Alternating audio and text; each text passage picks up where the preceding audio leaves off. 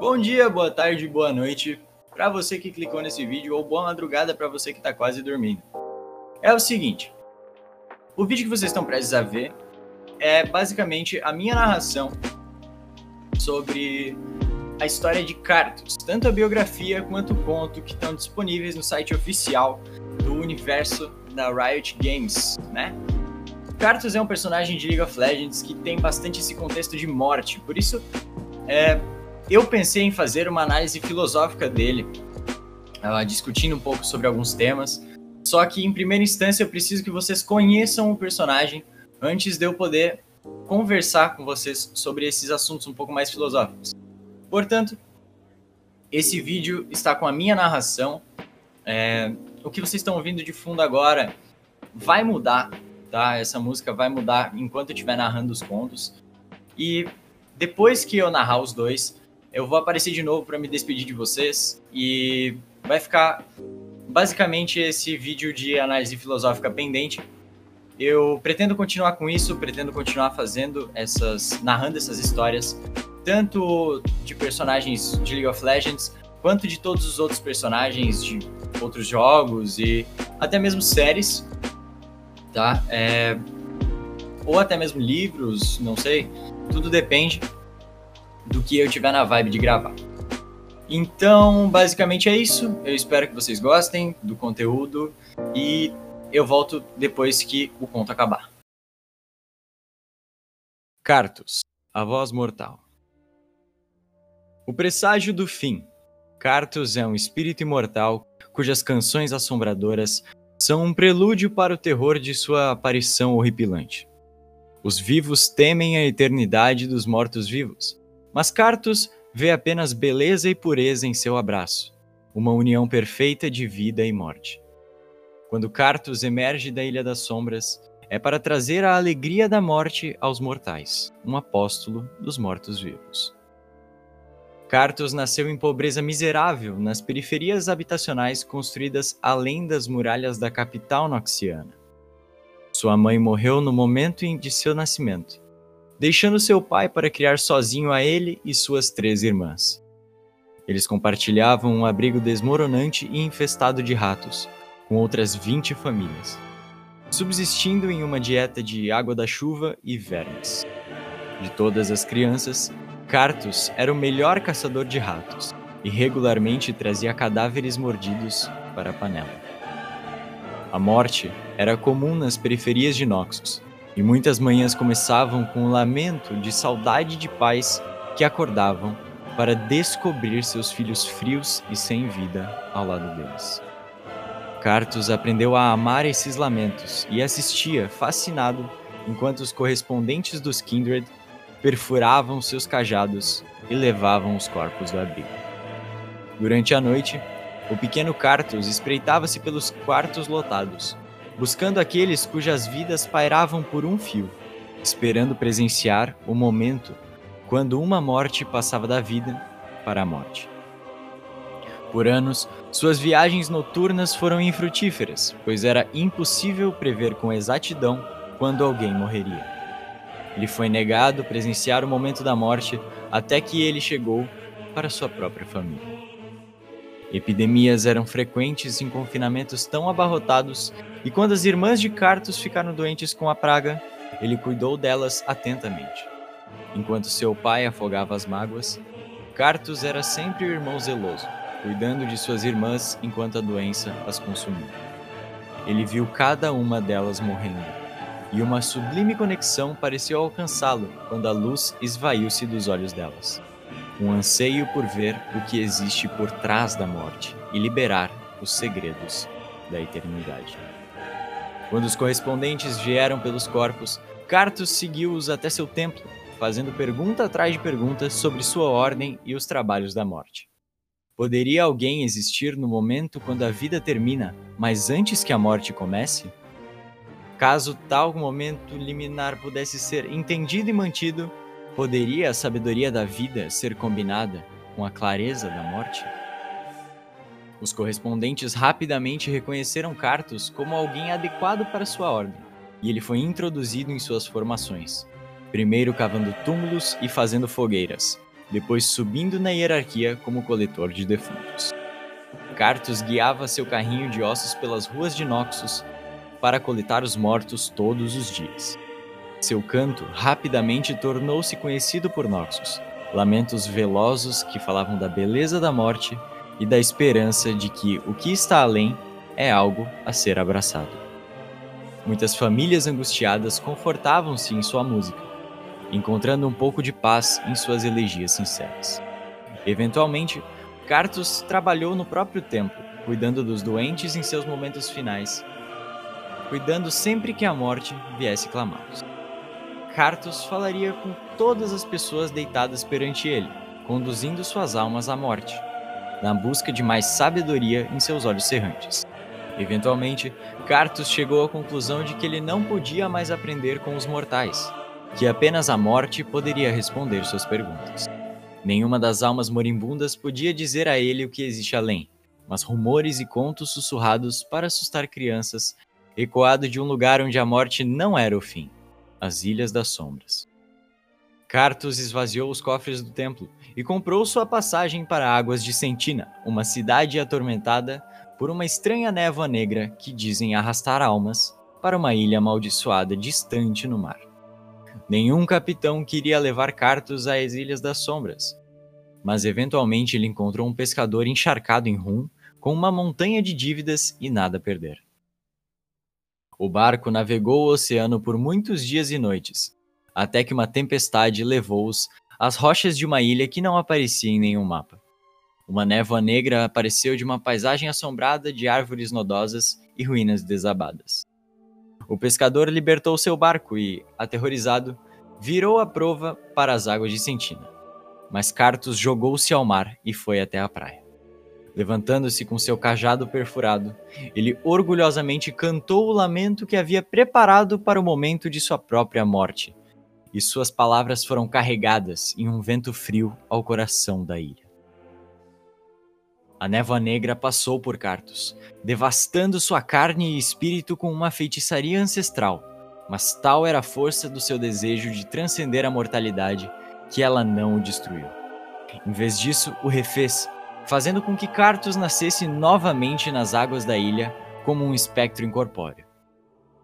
A revelação encheu Cartus enquanto ele tornava-se o que sempre acreditou que deveria ser: um ser suspenso entre a morte e a vida. A beleza de seu momento eterno deixou-o maravilhado, enquanto espíritos miseráveis da ilha levantaram-se para presenciar sua transformação, atraídos por sua paixão como predadores cheirando sangue no oceano. Finalmente, Cartus estava onde pertencia, cercado por aqueles que realmente entendiam a benevolência que era ser um ser morto-vivo. Cheio de entusiasmo, ele sabia que precisava voltar a Valoran para compartilhar este presente com os vivos, para livrá-los das preocupações mortais mundanas. Cartus virou e a névoa negra levou-o sobre as ondas até o barco do pescador. O homem caiu de joelhos perante Cartus, implorando por sua vida, e Cartus concedeu a ele a bênção da morte, acabando com seu sofrimento mortal e levantando-o como um espírito imortal, enquanto ele cantava seu lamento por almas de passagem. O pescador foi a primeira de muitas almas que Cartus libertaria, e logo a voz mortal comandaria uma legião de fantasmas. Para os sentidos despertados de Cartus, as Ilhas das Sombras estavam em um estado de limbo apático, onde as bênçãos da morte eram desperdiçadas. Ele levaria os mortos a uma cruzada para trazer a beleza do oblívio aos vivos, para terminar o sofrimento da mortalidade e continuar em uma gloriosa era de mortos-vivos.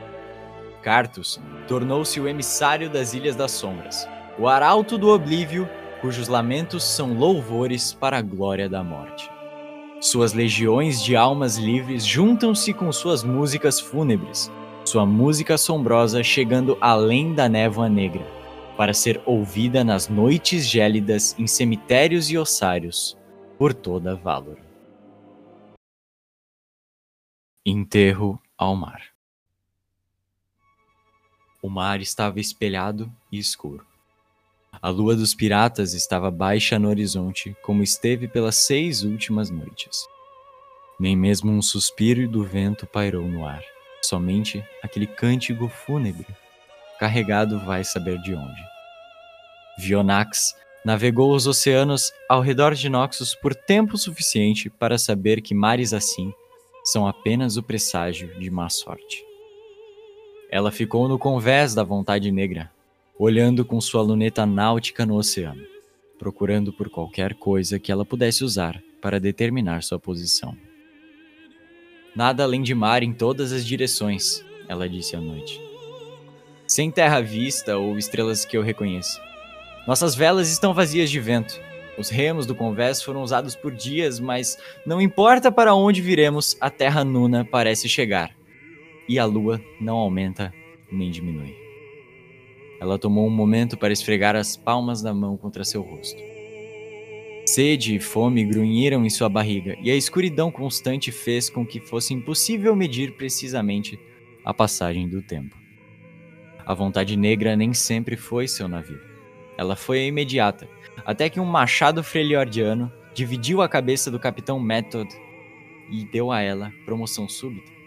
O capitão e 15 outros guerreiros noxianos foram colocados em redes no convés principal. O fedor crescente vindo dos corpos era o único meio consistente de medir a passagem do tempo. Ela levantou seu olhar para o oceano e seus olhos abriram-se quando ela viu a névoa negra densa levantando-se da água. Formas moveram-se na névoa, sugestões brilhantes de braços com garras e bocas profundas. O canto lutoso surgiu da água novamente agora mais forte e acompanhado pelo doloroso badalar de um sino fúnebre. A névoa negra, ela disse. Todos no convés. Ela virou e saltou para o convés principal, correndo para o tombadilho e para o leme. Não que ela pudesse fazer qualquer coisa para mover o navio, mas ela não podia ser encontrada em nenhum outro lugar. Um lamento assombroso por almas perdidas passou pelo navio, enquanto homens saíam do convés inferior e, mesmo quando o terror arrepiava sua espinha, Vionax não podia negar a poesia no sol. Lágrimas encheram seus olhos e correram por suas bochechas, não por medo, mas por uma tristeza infinita. Deixe-me acabar com sua angústia. A voz em sua cabeça era fria e sem vida, a voz de um homem morto. Ela conjurou a imagem de rodas de ferro em um carrinho com um cadáver e de uma faca perfurando outra marca de morte e um cajado. Vionax conhecia os contos da Neva Negra. Ela sabia como evitar as ilhas inquietas sob a escuridão no leste. Ela pensou que o navio estivesse longe das Ilhas das Sombras, mas estava errada. Ela ficou de pé rapidamente enquanto a névoa negra fervilhava sobre o trincanis, trazendo consigo uivos e berros de coisas mortas. Espectros brotaram à frente, um coral rodopiante dos malditos, e a tripulação do Vontade Negra gritou aterrorizada ao avistá-los. Vionax sacou sua pistola e virou um martelo quando um vulto emergiu da névoa. Alto e de ombros largos, vestido em vestimentas rasgadas como um bispo. Mas seus ombros e crânio horripilantes estavam com as armaduras de um guerreiro. Um livro acorrentado pendia de sua cintura, e ele carregava um longo cajado, com sua extensão perfurada por incontáveis marcas.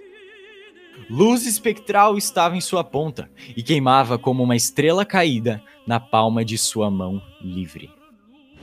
Por que choras? disse a criatura. Sou Cartus e vim trazer um grande presente. Não quero seu presente, disse Vionax, puxando o gatilho. Sua pistola disparou e fogo saiu do cano. O tiro acertou o espectro monstruoso, mas passou por ele sem causar dano. Vocês, mortais, disse Cartus, balançando sua cabeça abaixo do elmo. Você teme o que não entende e recusa um favor que lhe é gratuitamente oferecido. O monstro arrastou-se mais para perto, e o brilho sombrio de seu cajado mergulhou o convés do navio em uma paz lúcida e doente.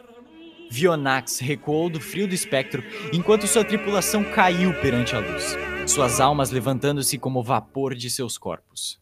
Seu salto ficou preso em um dos mortos nas redes e ela tropeçou, caindo de costas em seu traseiro.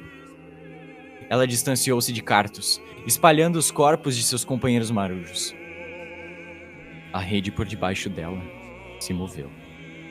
Todos estavam se movendo, contorcendo-se e debatendo-se, como peixes recém-pescados buscando por ar no fundo de um barco.